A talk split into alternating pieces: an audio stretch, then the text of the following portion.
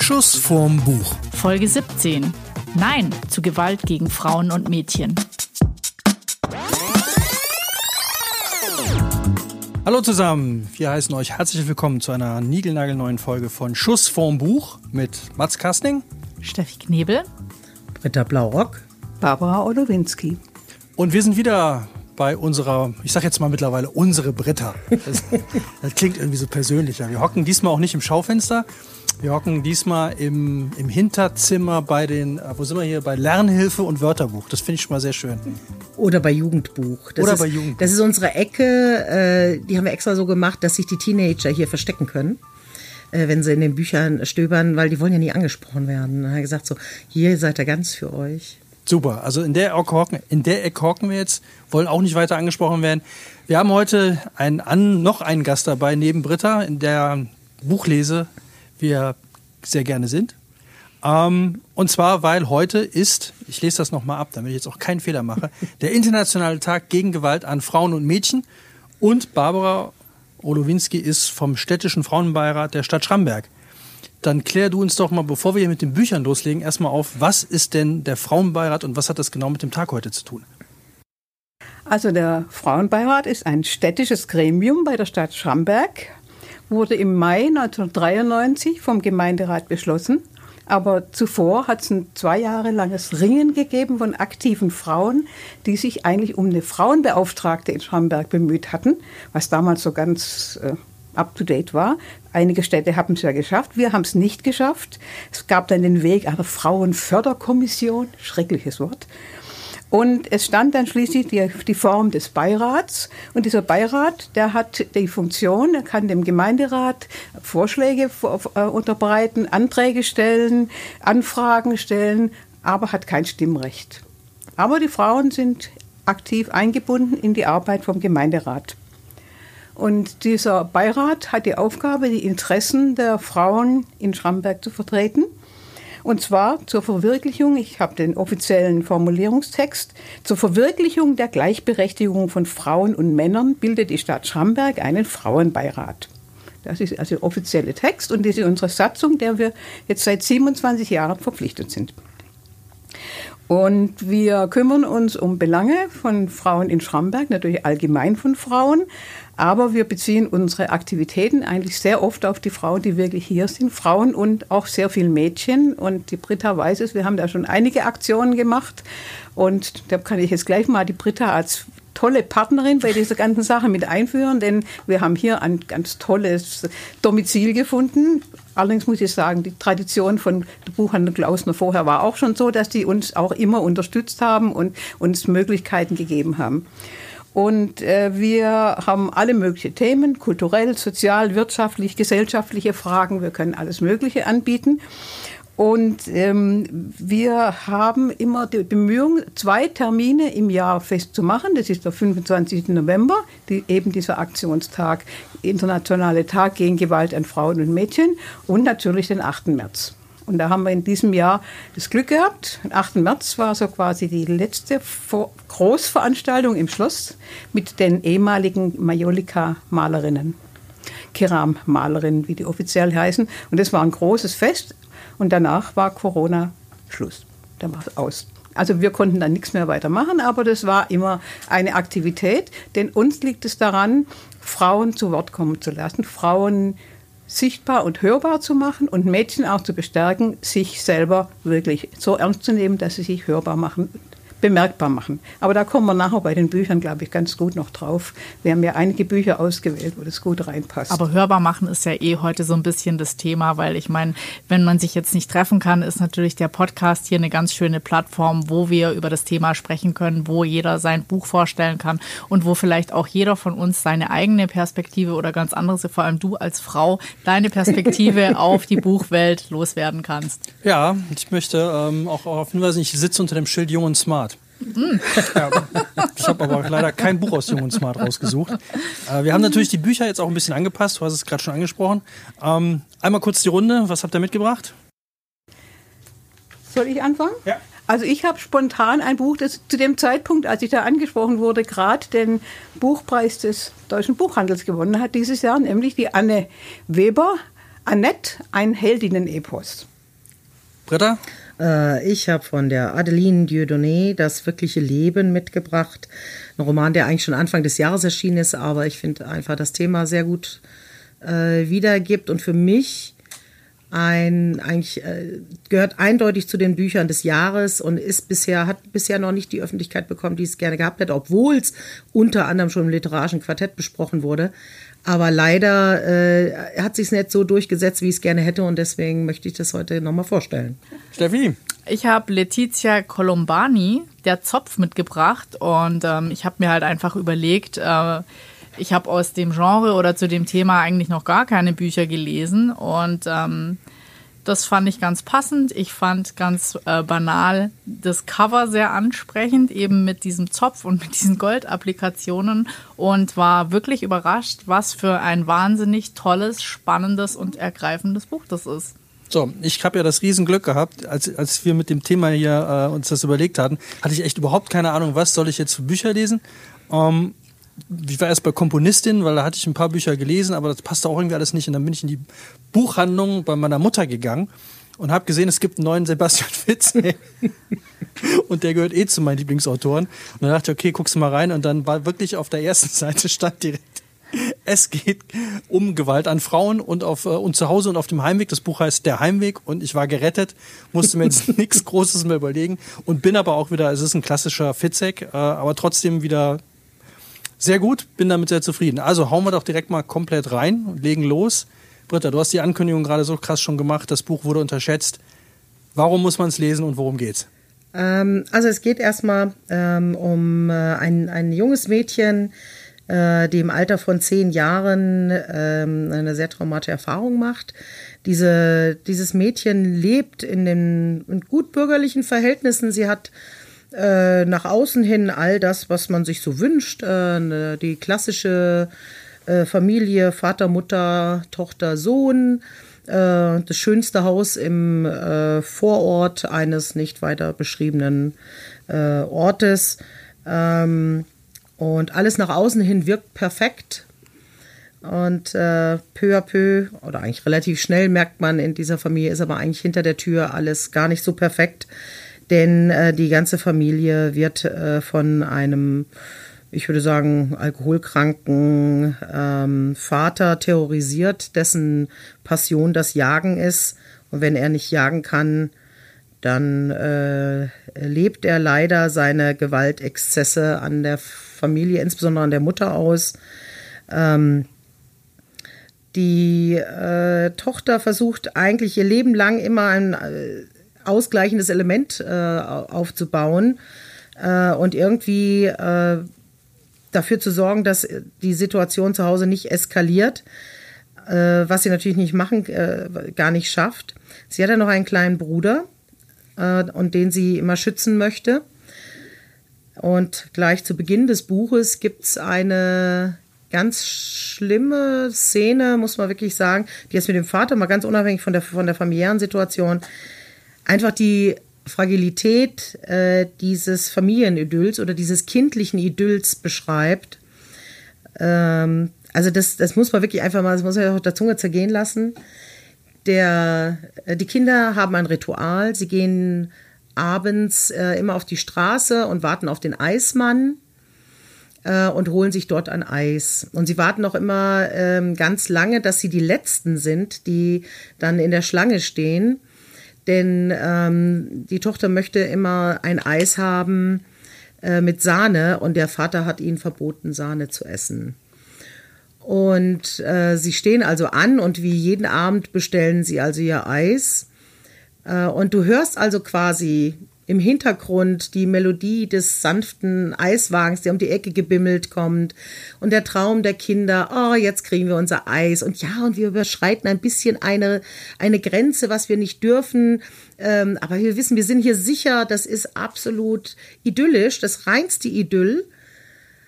Und sie stehen dann davor und sie bestellen ihr Eis. Und in dem Moment, wo der Eismann ausgerechnet die Sahne äh, aus dem Gerät rauslässt, also wirklich das absolut Verbotene, äh, was äh, sie absolut nicht dürfen, explodiert dieser Eisautomat, also der Sahneautomat, und erschlägt den Eisfahrer. Und die Kinder stehen davor und erleben das und sind natürlich völlig traumatisiert. Ja, und zu diesem Zeitpunkt, als ich das gelesen habe, ich war, ich war so, so stimmungstechnisch so richtig so, so ich so, oh ja, schöne heile Welt, alles ist oh, so schön cozy und auf einmal explodiert dieses Ding und in dem Moment ist mir regelrecht dieses ganze Buch explodiert. Das gibt es doch gar nicht. Ich habe ernsthaft überlegt, ob ich das Buch weiterlese. Ich sagte, also wenn der noch mal so eine Szene hat, werde ich dieses Buch in die Ecke stellen. Ja, das ist ja schrecklich, sowas kannst du nicht lesen. Also es war schrecklich. Ähm, aber das beschreibt das ganze Thema Gewalt in Familien. Dieses, du bist nie sicher, du bist nie, ähm, du kannst dich nie zurückziehen, du musst immer ähm, in Hab 8 sein und genau das ist auch das Gefühl, was sie die ganze Zeit widerspiegelt äh, in diesem Buch. Ähm, sie geht dann, also der Sohn ist, der, der Bruder ist völlig traumatisiert, spricht überhaupt nicht mehr und ihr einziges Begehr ist, den Bruder aus dieser Isolation wieder herauszuholen, wieder in ein normales Leben zurückzubringen. Ähm, und ihre kindliche, naive Vorstellung ist dann, ich baue eine Zeitmaschine. Ja, also äh, setzt sie alles dran, diese Zeitmaschine äh, zu bauen, um quasi zurückzureißen und an dem Abend gehen wir dann einfach nicht Eis holen. Ja, dann ist ja alles wieder gut. Sie sieht natürlich überhaupt nicht, dass das Problem, also der Junge driftet immer mehr ab, der neigt immer mehr, geht immer mehr in die Fußstapfen des Vaters. Also nach diesem traumatischen Ereignis, vorher war er ein ganz normaler kleiner Junge. Ähm, und danach, äh, er wird gewalttätig äh, gegenüber äh, Tieren. Ähm, er wird der er übernimmt immer mehr, je älter er wird, immer mehr Verhaltensmuster des Vaters.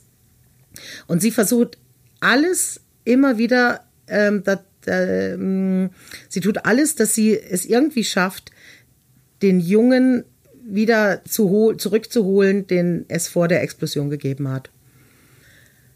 Ähm, die ganze Geschichte, also es wird dann noch die Geschichte der Mutter erzählt und ähm, es, also du, du guckst immer weiter in die, äh, in, hinter die Kulissen und du hast, äh, du, mer du, merkst einfach auch diese Unausweichlichkeit der Situation, in der sie da äh, äh, lebt. Und sie setzt aber alles dran, wie gesagt, die Situation zu verändern und erkennt dann irgendwann, okay, ich muss unbedingt in die Wissenschaften gehen, also ich muss äh, was Naturwissenschaftliches machen, weil es ist ein physikalisches Problem. Und es stellt sich dann auch raus, sie hat eine Physik, also sie hat durchaus eine Begabung in diese Richtung und ähm, wird dann auch von ihrem Lehrern sehr gut unterstützt, das muss man einfach sagen, aber keiner hinterfragt eigentlich, warum sie das tut. Und es erkennt auch eigentlich niemand, ähm, was das eigentliche Problem in dieser Familie ist. Ich will jetzt nicht den, äh, viel, viel mehr von der Geschichte erzählen, aber dieses, dieser Anfang dieser Geschichte oder also es ist also diese, diese traumatische Erfahrung, wie gesagt, gibt den Ton für das gesamte Buch vor hochspannend zu erzählen, immer wieder tolle Brüche drin, ähm, die, dies, dies, ähm, wie gesagt, dieses Unkalkulierbare ähm, von äh, Familien, in denen es Gewalterfahrungen gibt, äh, gut beschreiben. Und es gab dann ganz viel Kritik an den Büchern, dass die, äh, an, an dem Buch, dass es so viele inhaltliche Löcher hätte und Twists. Das erkläre ich mir einfach aus dieser, es beschreibt ja eine längere Zeitphase dieses Kindes, also ja die ganze Jugend. Und äh, es sind natürlich immer Zeitsprünge auch drin. Und die, die, der, ihr, äh, ihr Wissenszustand ändert sich natürlich. Vorher betrachtet sie das noch alles völlig naiv und denkt so, sie könnte wirklich mit einfachsten Mitteln diese Zeitmaschine bauen. Äh, und später merkt sie, oh nee, da gehört doch ein bisschen mehr äh, dazu und wird natürlich wesentlich reflektierter und alles. Also alles in allem eins der besten Bücher, die ich in diesem Jahr gelesen habe. Unterschreibe ich sofort. Ja, ähm, ich würde es wahnsinnig gerne vielen Lehrern an die Hand geben und sagen, wer auch mal ein Buch, äh, was ihr gut im Unterricht machen würdet, im nächsten April oder so kommt es als Taschenbuch. Ich hoffe, da kriege ich es dann ein bisschen mehr unter die Leute gebracht. Ähm, tolles Buch. Aber da kannst du vielleicht gerade noch was dazu sagen. Du hast es nämlich doch auch schon gelesen, Barbara, oder? Ja, mir ging es aber auch so, dass ich am Anfang schockiert war und dachte, wie kommt die Britta auf die Idee, dieses Buch zu lesen? und äh, muss dann sagen, es ist wirklich, es ist auch sehr schlüssig. Also ja. man versteht ganz viel, was da bei dem Jungen abläuft und ja. wo seine Probleme sind und was die Schwester sich dann da so einbildet. Sie könnte dann mit irgendwelchen magischen Zauberkräften, wie du sagst, naiv äh, das Ganze beheben. Ein Wunsch wäre oft wohl auch, was ich auch immer wieder höre, so in, in, Familien, wenn irgendwo Gewalt ist, dass man dann versucht, in die Fantasie, in die magische Welt abzudriften und sich da irgendeine Lösung zu suchen. Und da werde ich bei meinem anderen Buch, das ich nachher noch habe, nämlich auch nochmal drauf kommen. Das ist tatsächlich so, dass das ist so eine Schutzfunktion, so eine, eine Höhle, in die man sich verkriechen kann. Und das kommt in dem Buch toll raus. Aber der Schluss, da müssen die Lehrer gut arbeiten, dass sie oh, das ja. gut verarbeiten können. Aber das verrate ich nicht. Ja, ah, wobei. Nicht spoilern. Nee, nicht nee, spoilern. Ist, nee, also das ist ja das Tolle. Dieses ja. Buch hat wirklich viele, wie ich finde, spannende Wendungen. Ja. Äh, was auch immer so das so ein bisschen beschreibt, wie sie sich geistig weiterentwickelt. Mhm. Und es gibt immer wieder solche Schlüsselmomente, wo sie auch einen Erkenntnisschritt macht. Und ich finde auch an dem Buch äh, toll äh, diese einzelnen Figuren. Das ist natürlich, also das Buch lebt von den, schon von den Stereotypen. Es ist der Vater da, der ein absolutes Stereotyp ist. Also der ist so, also das, wenn du dir einen gewalttätigen Vater vorstellst, dann ist, entspricht dieser, diese Figur. Genauso wie die Mutter, die sehr, ja nur grau ist, die ja nur ein Schatten ihrer selbst ist. Auch das äh, finde fand ich sehr stereotypisch. Oder es gibt dann noch so zwei Nebenfiguren, die auch sehr wichtig sind. Auch die, eigentlich alle aber auf eine tolle Art stereotypisch. Ähm, und sie bricht das dann immer wieder mal. Oder sie ist dann die, die Entwicklung durchmacht. Bei den anderen weißt du quasi, wie es weitergeht. Ähm, aber bei ihr, sie schafft es immer wieder, da so eine Drehung reinzubringen, wo du sagst, okay, damit hätte ich jetzt nicht gerechnet. Und das macht das Buch, glaube ich, auch so spannend. Also ich kann verstehen, also es hat, wie gesagt, hier in Deutschland ja nicht so äh, die Resonanz bekommen, äh, wie zum Beispiel in Frankreich. In Frankreich war das wochenlang auf äh, Nummer eins, hat zig Literaturpreise bekommen. Ja, und, und also Auch Schul in, insgesamt. Schulbuchpreise. Also, ja. also und da gibt es ja so einen Preis für Schüler, äh, ja. äh, wo dann die, die, ganzen Klassen das lesen und dann so Wettbewerbe draus machen. Da genau. ist das auch angekommen. Und ähm, also, also nicht nur in Frankreich, sondern im französischsprachigen Raum, so muss man mhm. sagen, weil die Autorin selber ist äh, Belgierin. Und sie, ja, und äh, ich kann es absolut nachvollziehen. Und ich hoffe, dass es hier noch äh, einen entsprechenden Push kriegt. Ja. Ich muss ja sagen, ich finde es großartig, wenn irgendwo Maschinen explodieren, mit denen man überhaupt nicht gerechnet hat und dann den Eismann ja? erschlagen. Ich mag sowas total. Also so, wenn man völlig rausgerissen wird und auf einmal, ja. ich frage, was soll das denn jetzt?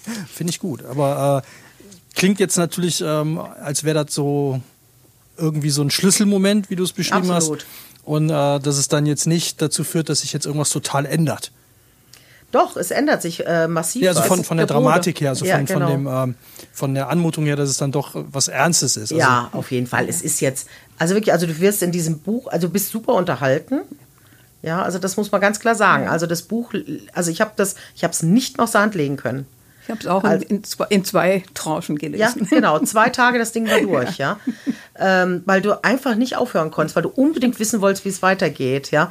Aber es sind wirklich, also da sind einige Knochen drin, an denen du kauen musst. Aber toll.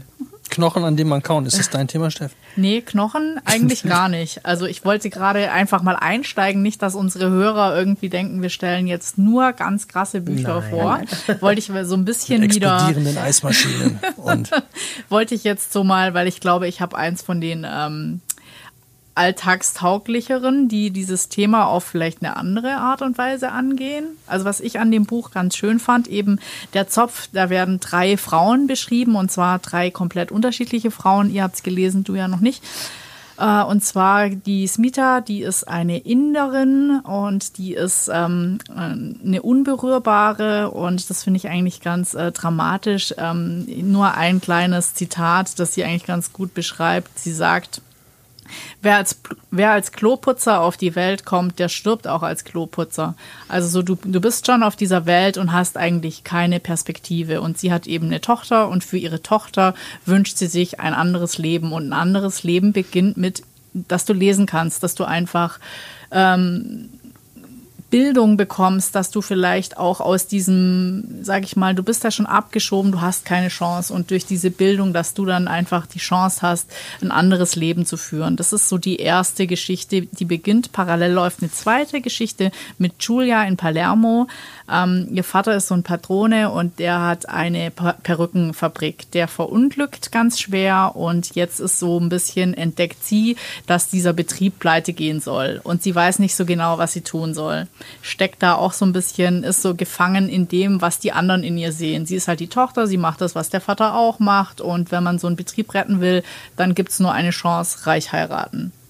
Also das ist auch so, die ist, steckt eigentlich auch in so einer Sackgasse. Und dann gibt es noch die dritte, also ich sage mal, von den Welten her wird es immer nicht anspruchsvoller, aber äh, der Anspruch oder die Sicht auf das Leben der Frauen wird dann, äh, ist halt jeweils in, aus dieser einen Perspektive erzählt. Und dann gibt es eben noch Sarah in Montreal in Kanada, die äh, versucht, also indem sie wahnsinnig viel arbeitet, Partnerin in einer Kanzlei zu werden. Die hat drei Kinder von zwei verschiedenen Männern, ist schon wieder geschieden und bekommt dann so ein bisschen, ein bisschen, sie bekommt dann die, die Diagnose, sie hat Krebs.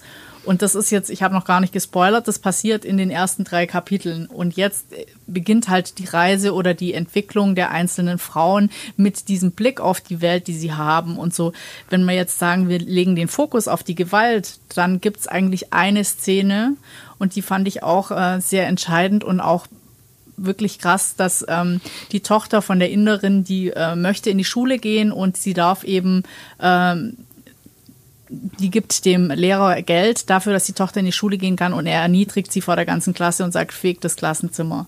Und dann gibt er ihr halt eine Ohrfeige, weil sie sagt, das macht sie nicht. Und ähm, dann fliegt die quasi aus der Schule raus. Und somit ist quasi der Traum auch von der Mutter gestorben, dass das Kind ein besseres Leben bekommt. Und dann beschließt sie, dass sie sich mit der Tochter auf die Reise macht, weil sie das alles nicht mehr will.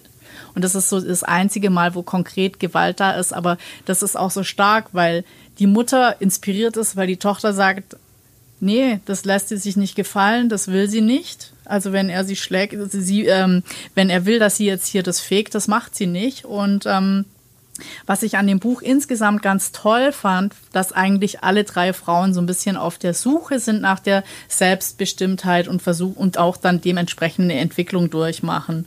Und ähm, für mich war dieses Thema Gewalt in diesen drei verschiedenen Geschichten, die auch wirklich die ganze Zeit parallel erzählt werden. Also man wartet immer drauf, geht ihr jetzt zusammen, trefft ihr euch, was verbindet euch, was, was geschieht hier eigentlich? Und ähm, es ist aber sehr langsam und sehr präzise erzählt. Und ich fand die Gewalt so ähm, wahnsinnig, weil sie war einfach so reduziert. Einmal so bei der ersten so darauf, du bist jetzt quasi Kloputzer, du hast keine Chance. Bei der zweiten war es so ein bisschen, du bist reduziert auf dieses Wert halt Ehefrau, dann kannst du den Betrieb retten. Und bei der dritten, die hat sich so reduziert gefühlt auf ihren Krebs, weil die hat versucht, das zu verstecken. Vor allem, weil wenn du angreifbar bist für andere oder die das wissen, dann, dann sägen sie es ab. Also dieses, dass Mobbing auch eine Art von Gewalt ist. Das fand ich sehr beeindruckend und ich habe ja jetzt noch nicht erzählt, wie die Entwicklung geht, aber ich fand es wirklich ein ganz tolles Buch und eben auch diese Macht, Nein zu sagen, ähm, auch einen großen Teil von der Entwicklung von diesen Frauen oder eine große Erkenntnis. Jetzt habe ich mal generell die Frage, also so ging es mir nämlich mit dem, als wir das ganze Thema auf den Tisch gekriegt haben, irgendwie so, würdest du oder würdet ihr diese Bücher jetzt auch gelesen haben, wenn es jetzt nicht konkret darum geht, für diese Sendung und zu dem Thema was zu lesen? Ja, auf jeden ja. Fall. Also ich habe das Buch, glaube ich, gelesen, da kam, das war das gerade rausgekommen, also sprich im März. Ja, also das hat ja jetzt mit der Sendung überhaupt nichts zu tun, aber als mhm. wir dann ähm, ähm, überlegt haben, war mir sofort klar, ich nehme dieses Buch. Ja. Und das äh, fand ich, ja, das war für mich überhaupt gar keine Frage, weil das äh, das Thema äh, so gut beschreibt. Noch äh, zu deinem Buch äh, ist ja das Spannende daran, dass diese drei verschiedenen Gesellschaftssysteme äh, dargestellt werden und eben egal auf welcher Ebene du bist, egal in welcher Gesellschaft du lebst, du als Frau immer Begrenzungen erlebst, ähm, die du als Mann in der Form so nicht hast. Ja, und da ist dann so gut es uns hier geht, ich meine, wir können es jetzt ja. nicht beschweren, also nur wirklich nicht, ne? Aber ähm, du hast trotzdem immer so, äh, du stößt immer eher an Grenzen und dir wird auch eher gesagt, wie jetzt da diese Lösung, heirate halt, dann ist doch alles gut. Ne? Nein, ich, äh, es gibt auch andere Wege, das zu lösen. Ja. Und, äh, und das ist, fand ich das Spannende an dem Buch auch. Also ich fand es halt so ein bisschen schockierend. Ich würde hier jetzt gerne auch noch zwei Sätze vorlesen. Ähm, also in Indien fand ich es halt so schockierend. Ich meine, man hört ja immer von diesen, ich will jetzt auch nicht das Thema drücken, von diesen Massenvergewalt also von diesen Massenvergewaltigungen, aber ähm, einfach so der Stellenwert der Frau, also wie, wie glücklich man sich schätzen kann hier, dass man alle Chancen hat, man kann jeden Beruf wählen, man kann sich von allem frei machen, frei bewegen und äh, ist nicht so schon von vornherein äh, beschränkt in dem, was man tut. Und ähm, sie schreibt halt, eine Frau ist ihrem Mann nicht ebenbürtig, sie gehört ihm. Sie ist sein Eigentum, seine Sklavin. Sie muss sich seinem Willen unterwerfen. Gewiss hätte ihr Vater eher seiner Kuh das Leben gerettet als seiner Frau.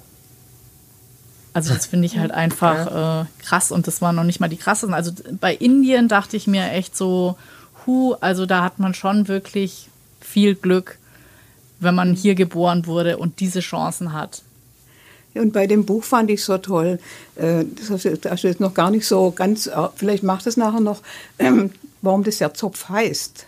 Dass diese das drei wollte ich gar nicht erzählen, weil ah. ich finde das äh, eigentlich dann? ganz schön, wie dann vielleicht die Geschichten doch ja, wir sind ja kein Vorleseklub. Nein, ne? nein. Also, die muss nein, ja schon selber noch lesen. Nein, aber, aber wenn du noch was dazu sagen willst. Das ist das Faszinierende an diesem Buch, dass ich mir am Anfang auch überlegt habe, was hat das jetzt mit Zopf zu tun? Also man braucht eine ganze Weile, bis man so die drei verschiedenen äh, Lebensumstände äh, und so erfahren hat und begriffen hat und wie die überhaupt zueinander kommen und was die miteinander zu tun haben. Und das, das Buch ist auch vom, vom Aufbau her ausgezeichnet gemacht. Und, Super. Und da ging es mir auch so. Ich, bis zum Schluss habe ich, wie, wie kommt sie da jetzt raus? Wie, wie, wie löst die diesen Titel und den Inhalt von dem Buch? Wie, wie kommt sie da aber, aber, deswegen wollte aber ich da gar nicht genauer, weil das fand ich auch so, das fragt man sich halt ja, die ganze ja. Zeit und wenn wir jetzt genauer drauf eingehen, dann gibt man da schon die Antwort. Und ich finde, dass, sich selbst diese Frage zu stellen, weil ich habe auch gedacht, so, also es ist eigentlich so eine ganz tolle, auch sag ich mal, Einschlafliteratur. Es sind immer sehr kurze Kapitel und dadurch, dass es immer so, immer um die eine, dann die nächste und dann die dritte geht, kann man das wirklich, dann liest man für, für alle drei quasi einen Schritt weiter und dann liest man wieder drei Kapitel, weil die sind nicht lang und so kann man sich das Buch, also ich habe es schneller gelesen, als dass ich jetzt irgendwie immer nur drei Kapitel, aber das fand ich schon richtig gut. Wir hatten damals, äh, als es rauskam, so eine Leseprobe bekommen. Und ich habe die dann äh, gelesen und habe dann gedacht, nee, das Buch kann ich nicht lesen. Wieso? Ich fand das Thema im ersten Moment sehr schwierig. Ja, also so, weil das so was Intimes ja auch ist. Das Thema äh, Haar. Ja, also von daher ähm, habe ich dann wirklich ja. so gesagt, so, uh, und dann hat es Gott sei Dank meine Kollegin gelesen und die war total begeistert. Und äh, dann habe ich gedacht, naja, vielleicht muss es doch mal lesen. Und ich muss dann sagen, ja gut, es hat sich durchaus gelohnt. Also es ja. ist wirklich sehr lesenswert. Also ich habe das gelesen und gleich meinen Freundinnen erzählt und dann wurde das gleich rumgereicht und jede hat es noch durchgelesen. Ja. Ja, ich finde es halt toll, weil man findet sich ja immer so ein Stück weit wieder. Also jetzt vielleicht ja, ja. nicht unbedingt in den Geschichten aus äh, Italien und aus oh, Indien, ja. aber bei der Frau in Kanada, also ich meine, das ist, ich glaube, ich auch so ein Frauenthema immer so, man hat einen Beruf oder man hat eine Karriere und dann hast du oder hast halt auch nicht Kinder, aber wenn du das machst, musst, machst du immer diesen Spagat mhm. und versuchst dich irgendwie, kannst nirgends so richtig sein und musst dann, glaube ich, auch gerade bei ihr ist es jetzt halt, die erzählt nicht so viel von ihren Kindern, sondern sehr viel mehr, wie sie trotz allem versucht, ihre Karriere zu verfolgen. Mhm. Und das macht es dann halt umso schwerer, wenn man sich in der Männerwelt doppelt beweisen muss. Und ähm, ja, also das finde ich auch. Und die macht ja auch eine Entwicklung. Gut, da kommt noch eine Krankheit mit rein. Das ist wahrscheinlich auch was anderes, wie wenn jemand sagt, so, ich bin jetzt auf der oder krasser auf der Suche nach dem Sinn in meinem Leben und dann hat sie halt bis jetzt den Fokus in der Karriere gesehen und ähm, das wird jetzt aber ganz krass unterbrochen und vor allem, wenn man dann allein dasteht und das Umfeld halt gleich anfängt, am Stuhl zu sägen. Also mhm. das fand ich so von, von dem Faktor her sehr interessant. Ich hatte mal ein sehr schönes, spannendes und äh, krasses Erlebnis, wo ich, glaube ich, mal als Mann mal ein bisschen nachvollziehen konnte, wie das ist, ähm, was du jetzt beschreibst oder was ihr beide beschrieben habt. Ich habe früher äh, während des Studiums Bühnenbau gemacht. Und dann gab es eine Veranstaltung in Köln äh, rund um den Christopher Street Day. Und dann war eine Veranstaltung, da hatte mir mein Chef nur gesagt, ähm, wie die heißt. Also es war so ein Podiumsdiskussionsthema. War jetzt völlig geschlechterneutral, also konnte überhaupt nichts mit anfangen. So. Und dann kamen wir da an, äh, ich und zwei männliche Kollegen. Der, wir hatten unsere Sachen dabei. Wir waren etwas zu spät, muss man dazu sagen, aber da konnte man nichts für, weil ganz viele Straßen in Köln gesperrt waren. Dann ging die Tür auf im dritten Stock von diesem äh, Aufzug, wo wir unsere, Lastenaufzug, wo wir die Sachen drin hatten. Die Tür ging auf und wir sahen uns etwa 600 Frauen gegenüber, die stinksauer waren. Weil, und das wussten wir aber nicht, aber das, das eskalierte dann alles ein bisschen, der Hausmeister wohl, ohne es zu wissen, die Frauentoilette repariert hatte an dem Tag. Und das war eine Veranstaltung, da ging es auch in irgendeiner Form äh, gegen Gewalt gegen Frauen. Ja.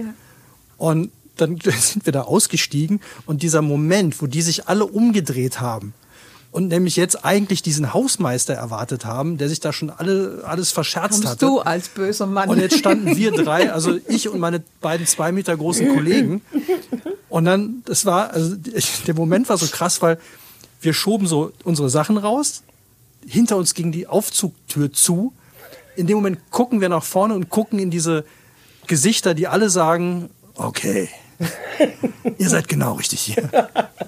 Und dann wirklich wie im Film nur noch so ein Tutung, fahrt Aufzugtür zu und du hörst dieses Geräusch von diesem wegfahrenden Aufzug.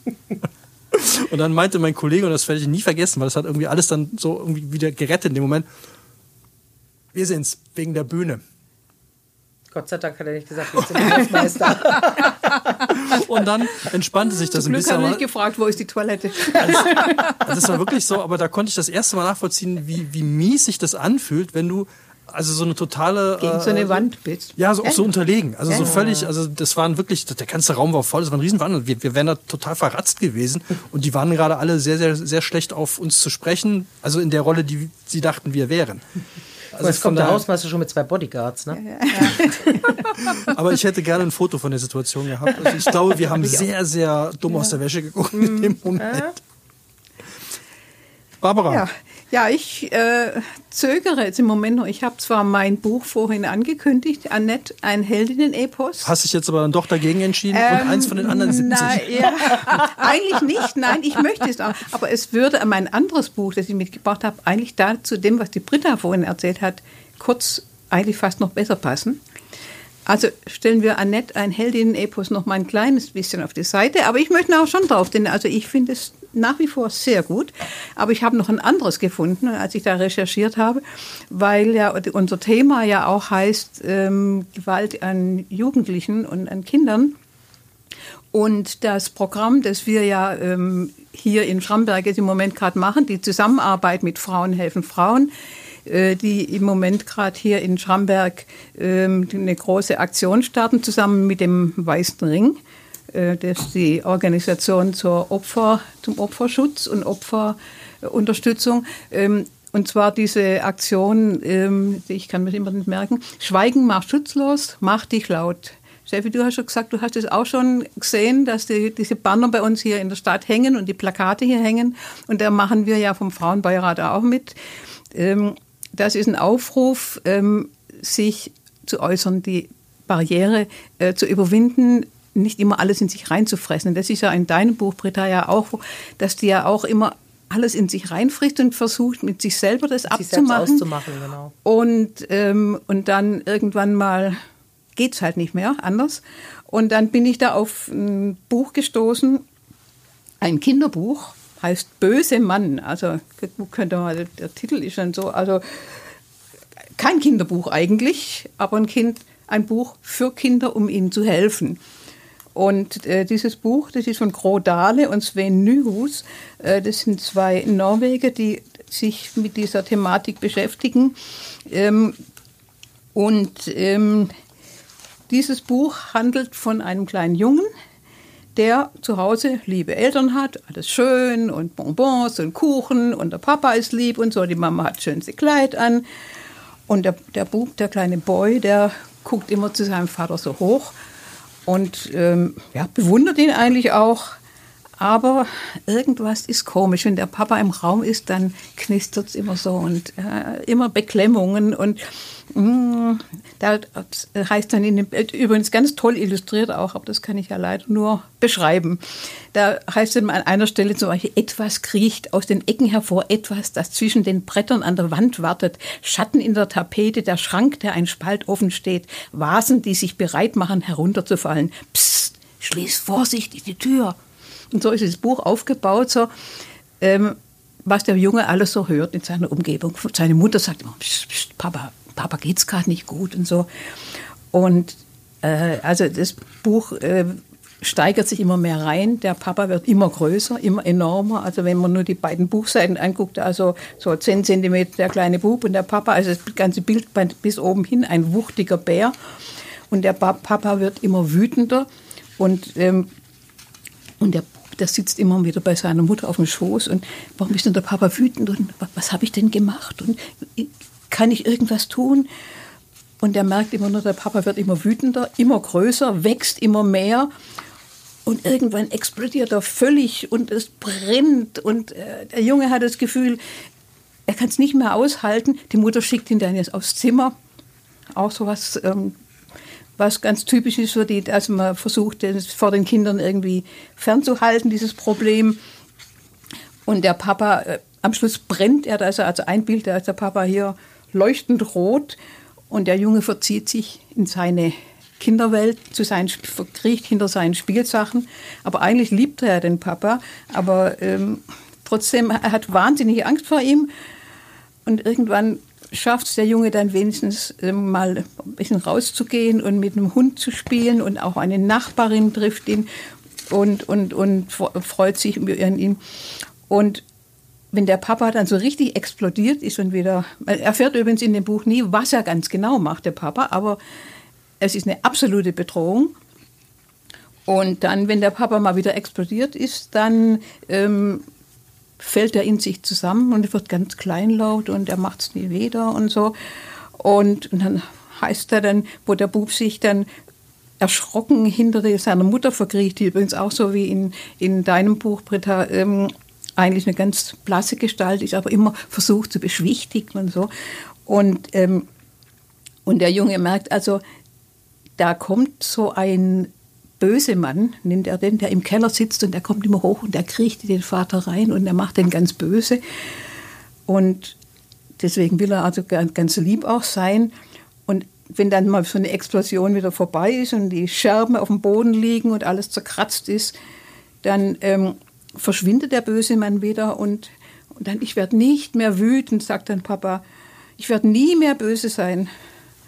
Und dann heißt dann aber ganz lapidar, das kann er leicht sagen, denn das hat Papa früher schon einmal gesagt, viele Male hat er das gesagt. Also der Junge merkt, das, ist, das stimmt nicht alles, was er, oder wenn der Papa auch noch so klein beigibt, aber er ist immer eine Bedrohung. Und wenn der Papa ganz, ganz tief unten ist, dann weint er so, dass der Bub Angst hat, sein Papa könnte zerfließen und vor lauter Tränen. Und dann gibt ein goldiges Bild, der riesengroße Papa und der kleine Junge versucht seinen Papa von hinten so ein bisschen zu trösten. Und du musst jetzt aber nicht das ganze Buch nachlesen. Nein, nein, nein, nein, nein, nein, nein. Dann kommt jedenfalls eine Lösung, eine Nachbarin mit ihrem Hund und die fragt ihn dann, und diese Stelle möchte ich dann sagen, ich möchte nicht das ganze Buch nacherzählen, ähm, die fragt ihn dann, ähm, ist denn was, äh, wie geht's dir denn? Möchtest du das gerne erzählen? Und wir haben uns neulich schon mal darüber unterhalten, es sind auch Parallelen zwischen deinem Buch, Britta, und dem hier. Ähm, die Worte hämmern wie viele kleine Hämmer. Die Worte wollen hinaus, wollen flüstern, reden, rufen, aber der Mund ist mir mit sieben Schlössern verschlossen, mit Superkleber zugeklebt und mit hundert Nägeln zugenagelt. Der möchte was loswerden und der findet aber dann in diesem Buch auf eine ganz tolle Art und Weise. Aber das möchte ich eigentlich nicht verraten, weil ich das einfach auch so schön finde und so was Rührendes finde. Er findet eine Lösung, nicht die Ideallösung, aber in seiner Fantasiewelt, auch Flüchten in die Märchenwelt, findet er eine Möglichkeit mit einem Brief. Und der Brief, der kommt dann tatsächlich an die richtige Adresse hin. Und auf die Art und Weise kann der Junge tatsächlich Möglichkeit finden, irgendwie sich helfen zu lassen. Was dieses Buch jetzt nicht ist, ist ein Kinderbuch, das die jetzt durchblättern sollen, sondern ein Buch, und das haben auch einige äh, Besprechungen, die ich darüber gelesen und gesehen habe, äh, immer wieder betont, dass man Kindern mit Kindern zusammenlesen soll. Und vielleicht erkennen die an vielen dieser Stellen hier Situationen, so habe ich es auch erlebt. Ah, das könnte vielleicht für mich eine Lösung sein. Also ein Buch, das, das ist nicht so das äh, Musterbuch, so kann man die Kinder aus dieser Problematik rausführen, aber ein Buch, das man mit Kindern zusammen lesen sollte, wie du gesagt hast, mit Schülern und Schülerinnen zu lesen, wäre das ein Buch mit Kindern. Also ich habe eine Besprechung gehört, wo jemand gesagt hat, das gehört eigentlich in die Hand von jeder Erzieherin. Und wenn sie merkt, wir haben ein Kind, das beschäftigt irgendwas wahnsinnig. Und man merkt genau, die werden, die werden so wie der kleine Bruder dann unausstehlich. Dann ist da irgendwas, was innen rumort und es kommt nicht raus. Und das ist in diesem Buch ganz toll dargestellt. Ein Bilderbuch, ähm, ja, mit therapeutischem Ansatz, wird auch wohl in Norwegen äh, bereits bei Therapien eingesetzt und ich finde es toll. Erschreckend im ersten Moment, wie du es in die Hand genommen hast, dachte, um Gottes Willen, das nimmst du.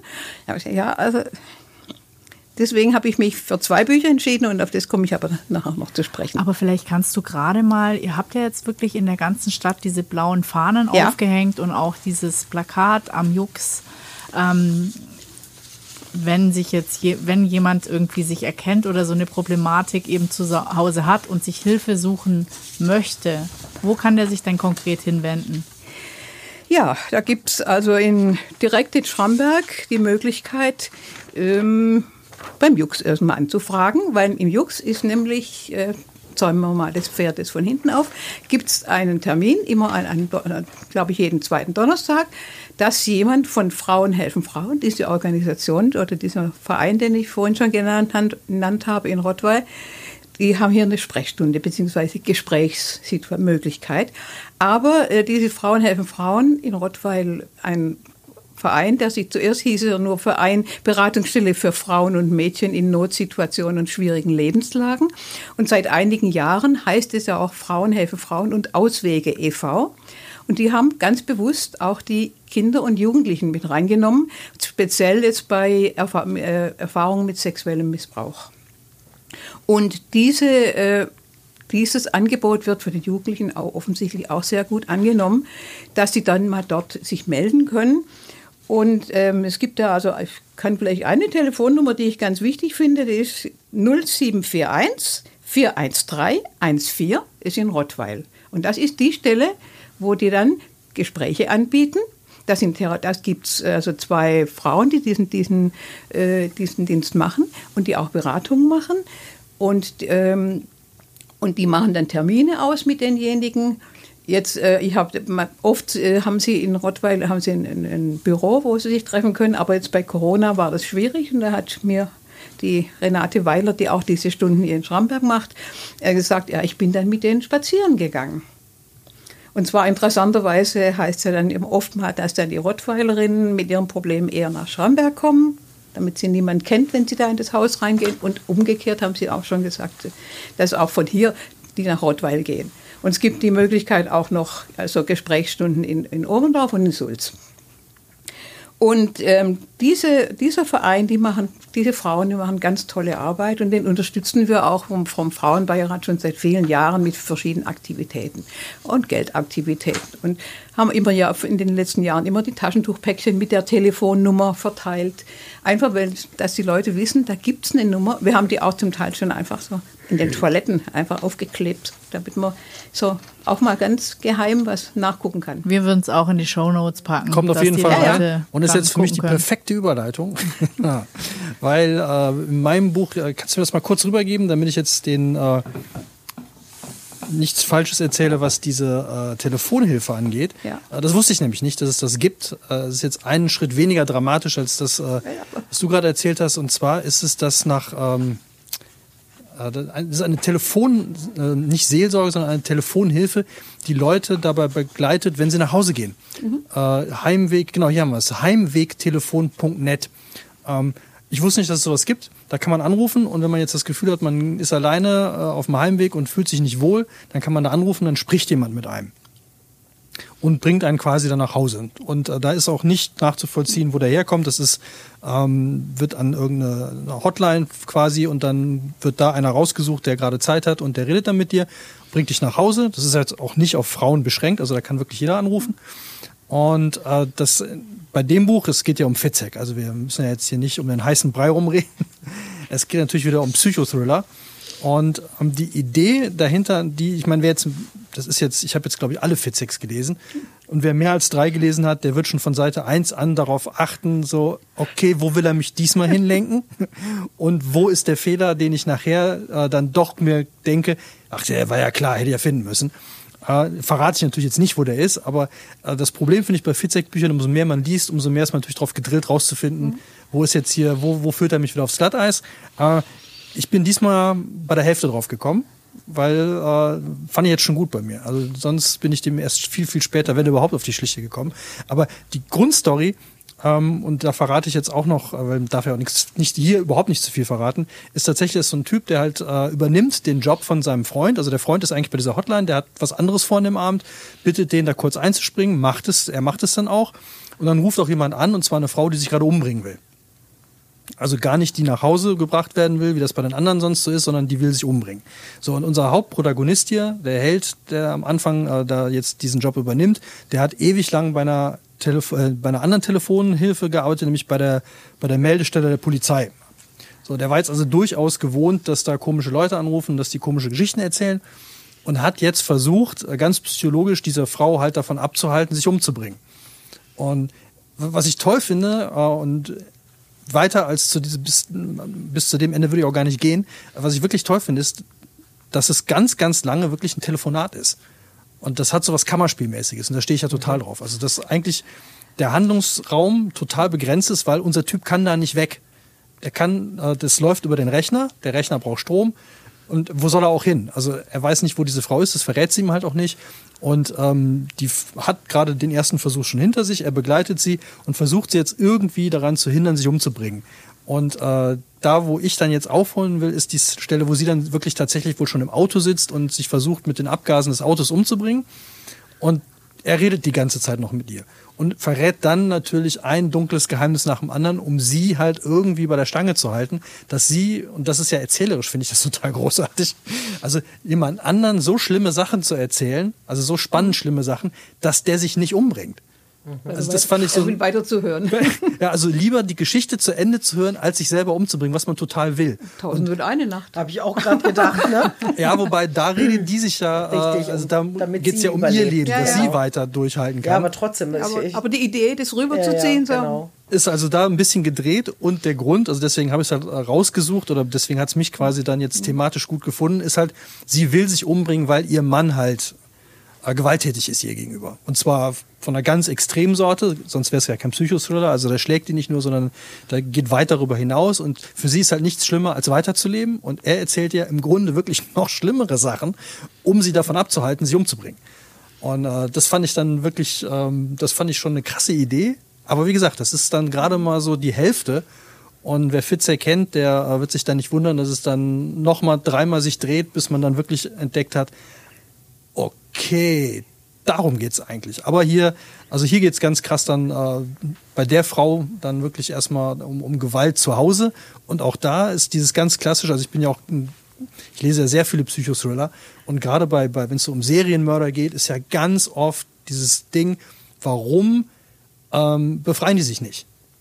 Also, ne, warum bleiben die Frauen bei den Typen, wenn sie doch die ganze Zeit geschlagen werden? Und das sagt er hier auch am Anfang. Er kennt das Phänomen dann, dass die Polizei wird angerufen von Nachbarn, die gehen dann hin oder die Frauen rufen selber sogar an. Die Polizei kommt und dann sagen die Frauen, nee, nee, ist alles in Ordnung, obwohl jeder sieht, dass es nicht in Ordnung ist.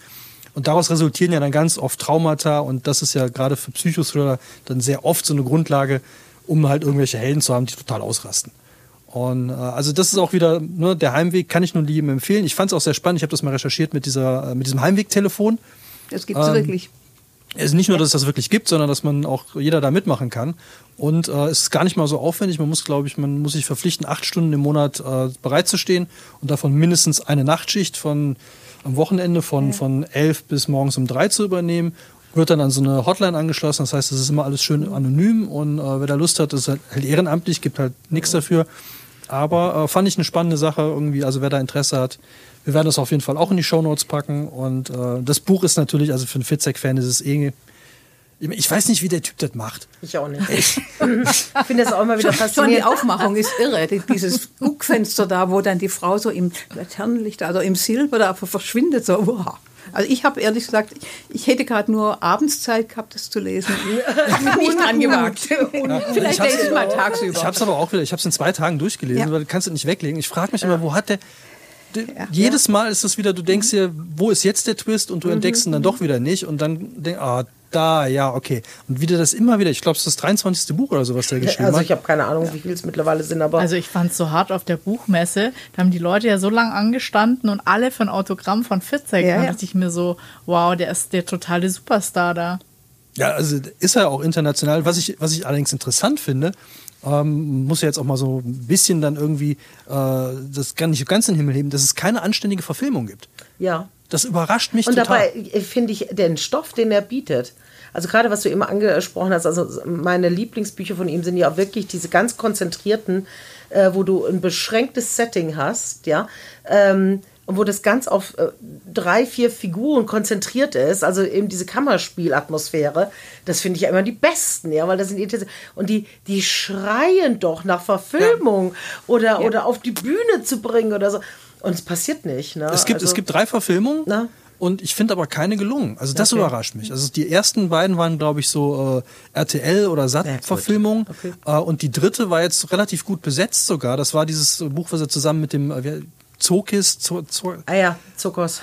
Zokos geschrieben ja. hat, äh, auf, auf einer Insel, wo es halt um, um eine, um, wird eine Leiche gefunden, die wird, und der muss sie dann aufschneiden. Und das war für deutsche Verhältnisse auch echt gut besetzt sogar. Und trotzdem hat mich das also null gepackt. Also es mhm. war irgendwie so, ich habe keine Ahnung, entweder ist das unverfilmbar, was der Mann macht, oder äh, es hat sich noch nicht der Richtige hingesetzt und, ich glaub, äh, und es gemacht. Und das ist auch konsequent durchgezogen. Ja, weil ich glaube, das, also in dem Moment, wo es halt verfilmt wird fürs Fernsehen, wird es halt doch äh, etwas weichgespülter. Äh, du willst ein größeres Publikum ansprechen mhm. und da musst du halt doch wieder in diese Richtung Cozy Crime gehen und das ist es halt nicht. Aber fand ich jetzt bei dem, bei diesem, äh, ich glaube, der Schnitt oder so hieß es, mhm. oder der nee, der Schnitt, glaube ich, das war schon sehr krass verfilmt. Also da war jetzt okay. nicht irgendwie von wegen Rücksicht auf äh, zarte Gemüter, okay. da war weil dem, da musste halt ein Mädel musste dann halt für eine Obduktion durchführen, die das noch nie gemacht hat und auch da gar nichts mit zu tun hat und musste da auch tief schneiden und, und fiese Sachen machen. Das wurde auch alles gezeigt. Also es war jetzt nicht irgendwie so eine Anpassung an, an okay. Mainstream, aber irgendwie auch ich habe das Buch weit vorher gelesen. Ich habe das alles wieder vergessen im Sinne, also ich wusste ungefähr, worum es geht, aber was jetzt genau die Lösung, wer es jetzt genau war, das nicht. Also von das, aber irgendwie hat es mich nicht gepackt. Also das fand ich total äh, interessant, dass das noch. Und bei der anderen, bei der ersten Verfilmung habe ich glaube ich nach 20 Minuten irgendwie oder eine Viertelstunde schon aufgehört. Also da brauchen wir, brauchen noch, wir brauchen noch einen, der Aufruf hier von Schuss vom Buch, genau. geht raus. Bitte, wenn da draußen ein Regisseur ist, der sich traut. wir leiten das gerne an, äh, ich sag mal Sebastian. Der Große, ja genau.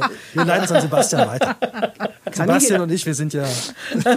Kann ich jetzt mein anderes Buch trotzdem noch vorstellen oder haben wir keine Zeit mehr?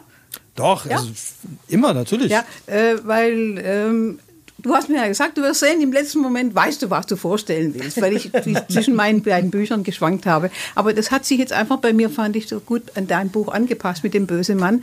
Aber mein anderes Buch, ein Annette, ein Heldinnen-Epos, ist äh, ein anderes Thema noch, ähm, das mich sehr beschäftigt. Ich mache seit Jahrzehnten eigentlich hier Frauenpolitik und interessiere mich für diese Themen und habe immer gelernt, das sichtbar machen und das war wirklich darstellen, was Frauen alles leisten, äh, auch im Stillen so, ähm, das finde ich ungeheuer wichtig.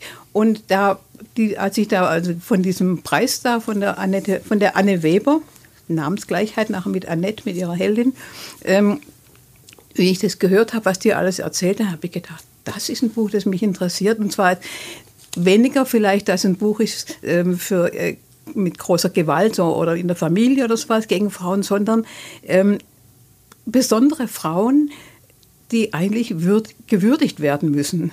Und ähm, wir haben äh, ja hier in Schramberg schon mal vor Jahren schon eine Ausstellung gehabt und haben auch mal Stadtrundgänge gemacht, bemerkenswerte Frauen. Weil, und da haben wir damals auch äh, dann Biografien ausgegraben von Frauen, die hier aktiv waren, von Gemeinderätinnen, von Frauen, die hier äh, in, der, in der Stadtpolitik aktiv waren. Und ähm, es war eigentlich immer tolle Sachen, dass man immer gesagt hat, Mensch, Ah ja, über die schreibt man normalerweise, über große Helden und über große, große wichtige Persönlichkeiten gibt es ganz viele Biografien. Und jetzt hat diese Anne Weber da ein Buch geschrieben, Annette, ein Heldinnen-Epos. Ich fand schon den Titel toll, das hat mir so, hat mir so gefallen. Und habe auch mehrere Interviews mit ihr gesehen. Die hat auch eine sehr gute äh, Antwort, also eine relativ lange Antwort äh, damals beim, bei der Preisverleihung der in Frankfurt äh, gehalten.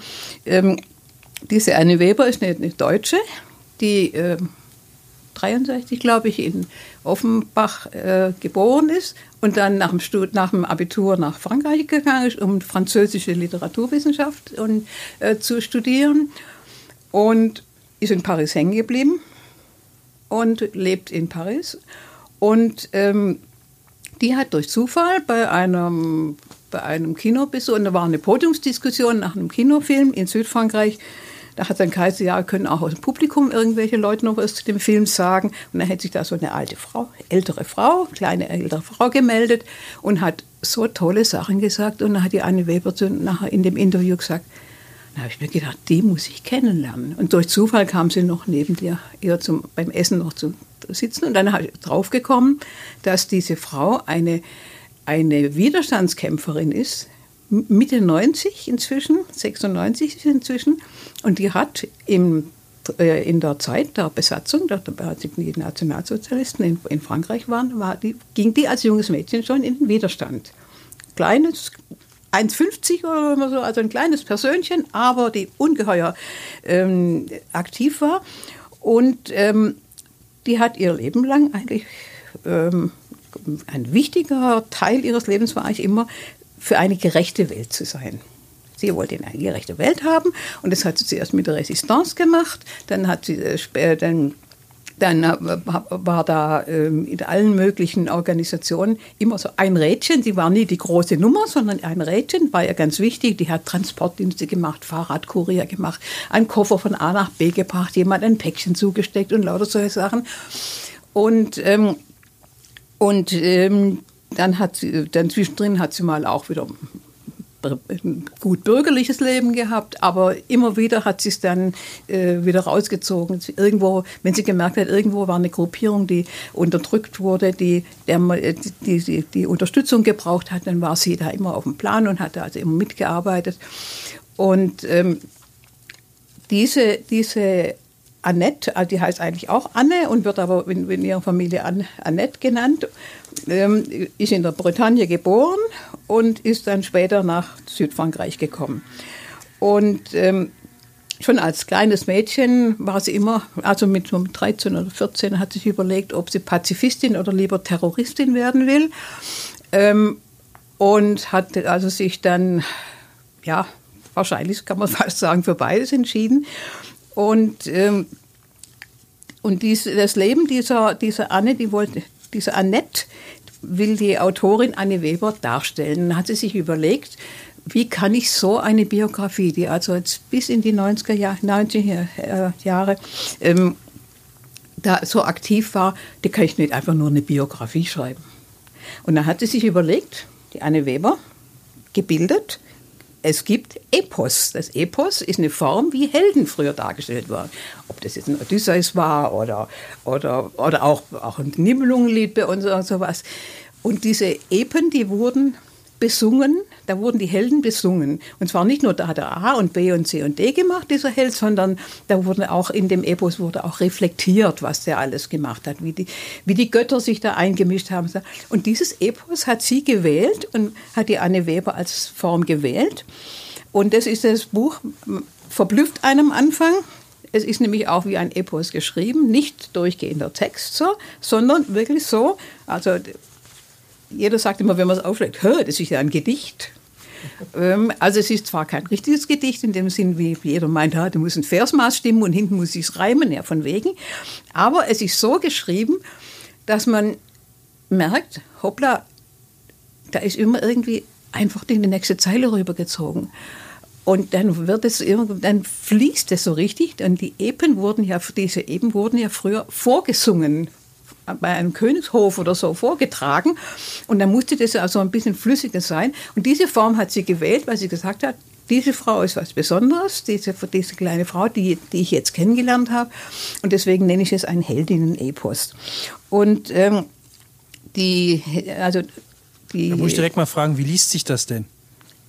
Also ich fand es spannend. Es liest ein bisschen gewöhnungsbedürftig, aber ähm, man darf auch nicht ja, so, so Griffelspitzer sagen, ach, muss man dann Versmaß zählen können? Nein, er muss gar nicht. Nee, nee, ich meinte jetzt eher von, weil mich hat das zum Beispiel bei Dantes Komödie wahnsinnig gemacht.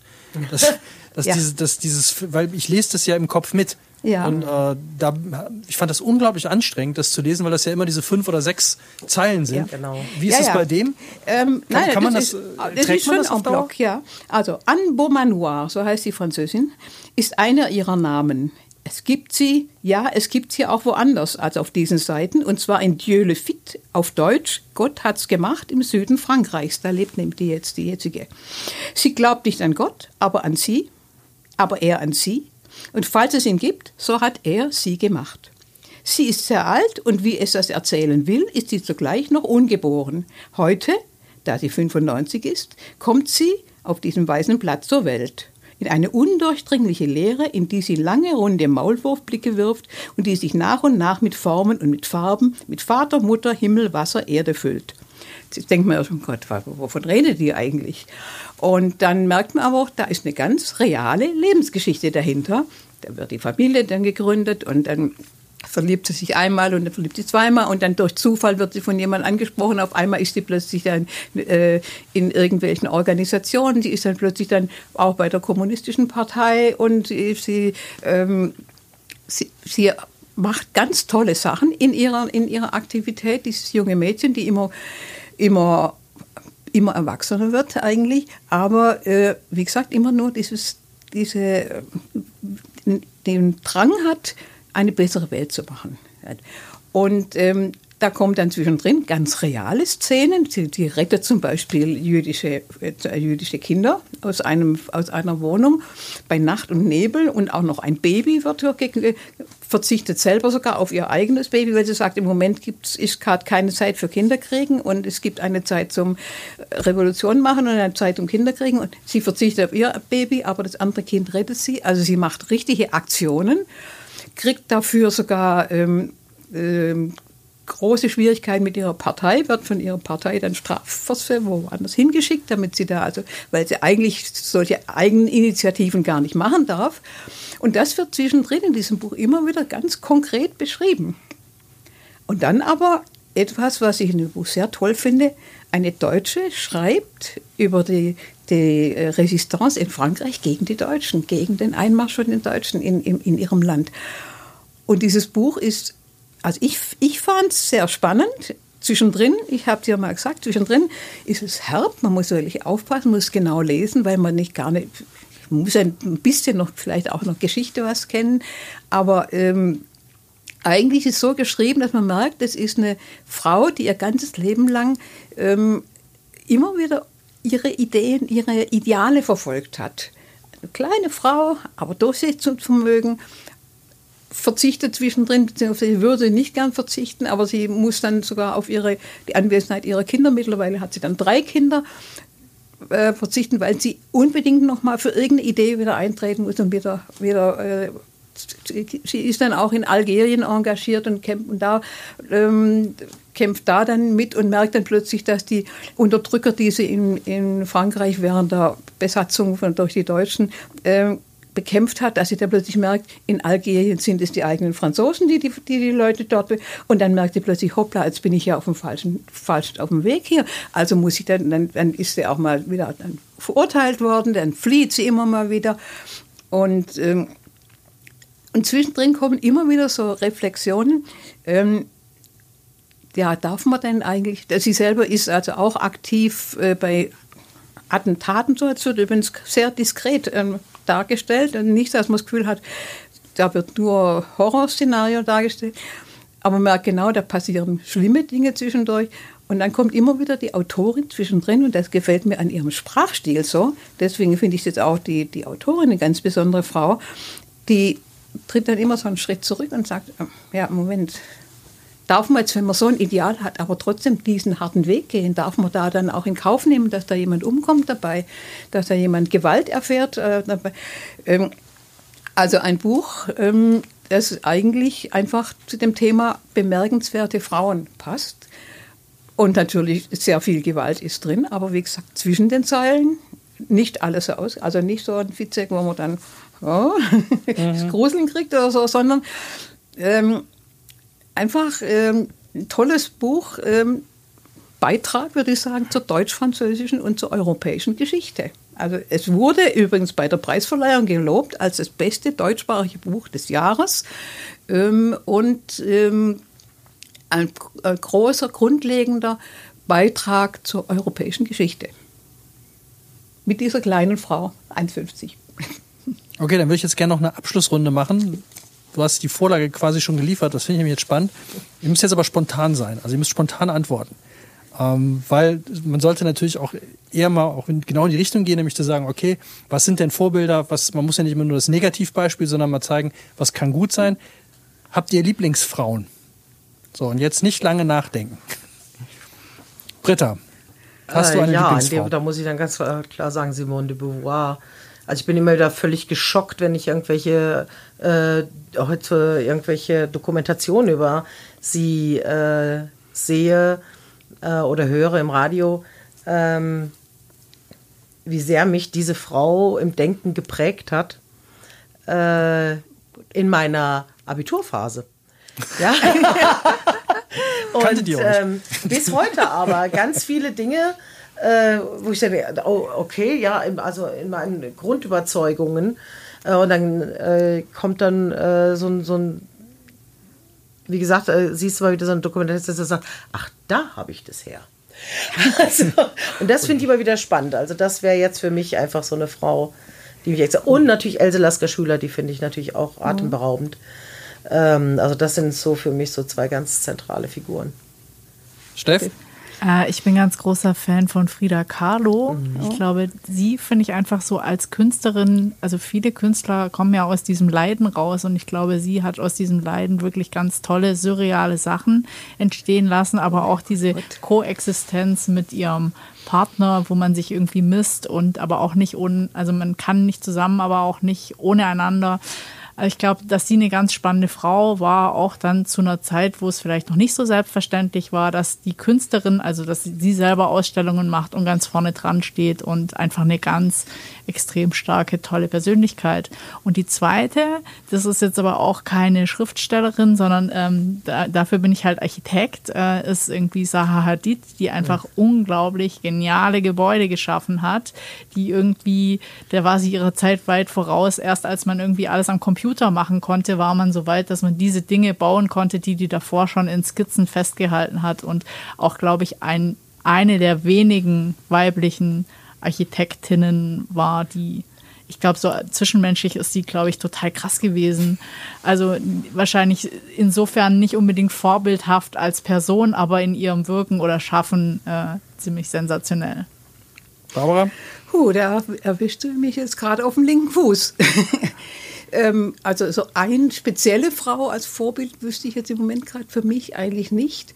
Aber, ähm, Muss ja kein Vorbild sein, einfach nur eine ja, Lieblingsfrau. Ja, ja, eine Lieblingsfrau. Ja, ähm, ich würde ganz gerne als Lieblingsfrau jetzt da auf meinen Film überleiten, weil ich, wirklich im Moment, ich könnte nicht sagen, die ist mir lieber oder die ist mir lieber, die finde ich toller. Ähm, dieser Film Woman, der jetzt gerade im Rauskommen ist, weil da habe ich, was ich da jetzt schon gelesen habe in dem Buch zum Film, ähm, schon gesehen, da sind ganz viele Frauen, die Sachen äh, vorbringen, die mich beeindrucken und die, die, und die ich ähm, wirklich bemerkenswert finde. Und insofern wäre das, ich, also eine spezielle Frau muss ich jetzt wirklich leider passen. Kein Problem, aber hast du auf jeden Fall den Film ja noch untergebracht. Das ja, wollte, den habe ich noch untergebracht. Ja das war mir wichtig. Das Buch liegt ja hier schon die ganze ja, Zeit ja, aber so. das, das finde ich einfach, den, den Wolltest du jetzt auch noch deine Lieblingsfrau? Ja, ich habe ja jetzt gehört, jetzt muss ich auch zwei raushauen. Ja, äh, eine reicht. Jetzt haben wir dir auch noch ein Bein gestellt, ne? Nee, nee, ich wolltest du uns, aber. Ja, nee, ich, ich habe auch zwei. Ich habe auch zwei, ist kein Problem. Äh, also die, wenn, wenn ich nur eine nehmen würde, dann wäre das bei mir tatsächlich Bibiane Steinhaus. Oh. Weil ich die großartig finde. Das war die erste deutsche Schiedsrichterin, die auch tatsächlich Männerspiele gepfiffen hat in den oberen Ligen, was ich total beeindruckend fand. Vor allem, äh, weil das ja so ein absolutes No-Go war. Also ich habe mal einen DFB-Bericht gelesen, die Frauennationalmannschaft, die erste Frauennationalmannschaft, die Weltmeister geworden ist oder irgend, irgendwas gewonnen hat, die haben als, ernsthaft, die haben als Preis damals ein äh, Geschirrservice bekommen. Finde ich auch noch, ich auch irgendwo gehört. Und so. ein Pfund Kaffee dazu. Frech ne? eigentlich, ja. Ja. Ja. ja. Wahnsinn. Und die also haben, glaube ich, ihre Reise sogar selber zahlen müssen dahin. Ne? Also da war ja nichts. Nee. Nee, aber das, es gab aber, ja noch nicht mal eine deutsche Nationalmannschaft. Die haben dann irgendeinen Verein angesprochen und gesagt, so, ihr seid eigentlich so ziemlich die Besten gerade dann fahrt ihr immer dahin. Ihr seid jetzt die deutsche Sprich die einzigen wahrscheinlich. ja, ja, genau. Aber dann, also diese Unverschämtheit, denen dann wirklich so ein Kaffeeservice ja. oder sowas. Also, und da fand ich Bibiane Steinhaus großartig. Ist ja vor kurzem äh, abgetreten. Er hat ihr letztes Spiel gepfiffen. War, glaube ich, irgendein großes Endspiel. Glaub, ich weiß nicht mehr genau, was es war, aber auf jeden Fall irgendein bedeutendes Spiel. Und das fand ich sehr beeindruckend, wenn man der mal so beim Spielen oder beim Pfeifen quasi dann zugeguckt hat, wie sie das so im Griff hatte, weil das ist ja wirklich so die Männerdomäne schlechthin. Also Boxen ist ja überhaupt kein Thema, dass da Frauen mitmachen mittlerweile, das ist auch schon länger so, aber eine Schiedsrichterin, die fand ich toll und finde ich immer noch beeindruckend. Und äh, die zweite ist dann ganz klar Nina Hagen. Ähm, die durfte ich mal interviewen und äh, da fiel mir jetzt wieder mit dem Kaffeeservice, fiel die mir sofort wieder ein. Da wird ja auch als erstes Nina Hagen Kaffeeservice. Ja, ja das müsste ein ziemlich Weil das Interview, sein. was ich mit Nina Hagen hatte, war in einem total alten Oma-Café. Das hatte sie ausgesucht. Und wenn man Nina Hagen kennt und jetzt in wirklich so einem richtigen, also echt so ein Café mit Plüsch und so, so Sesselchen mit, mit rotem Samt überzogen und wo nur alte Frauen mit, mit diesen, mit diesen lila gefärbten Kurzhaarfrisuren die alle so, also wo ich mir denke, was, ganz strange Frisur, aber die hat sich ja irgendwie da ganz in einem ganz bestimmten Segment festgesetzt. Und dann gehst du mit Nina Hagen in so einen Laden. Und äh, die fand ich auch beeindruckend, weil die ja auch gemacht hat, was sie wollte. Und äh, auch als, als Sängerin ja einfach total beeindruckend ist. Und äh, die hat ja auch schon, äh, ich zitiere, Simone de Beauvoir, Gott bewahr. Das ist auch ein Textzitat von Nina Hagen. Das hat mich, die hat mich auch schwer beeindruckt, weil der auch immer so alles so völlig egal war. So, Männer, Frauen, Wurscht, interessiert mich nicht, ich mache hier mein Ding und äh, hat es auch durchgezogen. Barbara, du hast uns noch gesagt, weil du dich zwischen deinen 640 Büchern, die du alle heute Abend vorstellen ja. wolltest, ähm, nicht entscheiden konntest. Du stellst uns ein PDF zusammen. Ja mit all deinen Empfehlungen. Ja, also das verlinken wir, das könnt ja. ihr euch runterladen. Wandelt in den Spuren von Barbara Olowinski. Ja. Äh, Bücher, in, in, denen Frauen zu Wort kommen. Da habe ich einige Titel gefunden und die finde ich einfach gut. Und das äh, hat mir gefallen. Auch Bücher 70 plus. Also plus 70 Bücher? Oder? Nein, nein, 70 plus. also wer noch äh, Lesebedarf hat, der ja. lädt sich das PDF runter und kann dann natürlich entweder bei seinem lokalen Buchhändler, bei Genial Lokal oder am besten natürlich direkt hier bei Britta im Laden die Bücher alle kaufen. Noch abschließende Worte, Steff? Möchtest du noch was... Äh ja, ich kann jetzt nicht als nee, Mann ich, diese ich Sendung jetzt, beenden. Ja, das, das stimmt. Das ich fand das jetzt ein sehr spannendes Experiment, das wir hier eingegangen sind. Und äh, ich fand es auch spannend, ähm, dass ich glaube, ich, ich weiß nicht, das Buch hatte ich schon mal in der Hand, aber dass ich das jetzt einfach gelesen habe und ich glaube auch wahrscheinlich den zweiten Band oder sie hat ja noch mal eins geschrieben, auch lesen ja. werde. Also das Haus der Frauen, das kannst du auch noch Genau, lesen. das, das werde ich auch noch auf die Liste packen. Ähm, das mhm. war jetzt für mich, sag ich mal, eine neue Tür, die ich geöffnet habe. Die werde ich sicherlich nicht immer aufmachen, aber ab und zu mal so ein Buch oder Ab und zu mal so ein Buch. Ja. Also ich finde, ich find, ja. das ist ein schöner Schlusssatz. Ab und zu so ein Buch. Ab und zu mal ein Buch. Also danke euch, dass ihr dabei wart. Danke, dass wir hier sein durften. Und wir hören uns das nächste Mal wieder bei Schuss vorm Buch. Macht's gut. Ciao. Tschüss. Ciao. Da war ich jetzt überhaupt nicht drauf vorbereitet.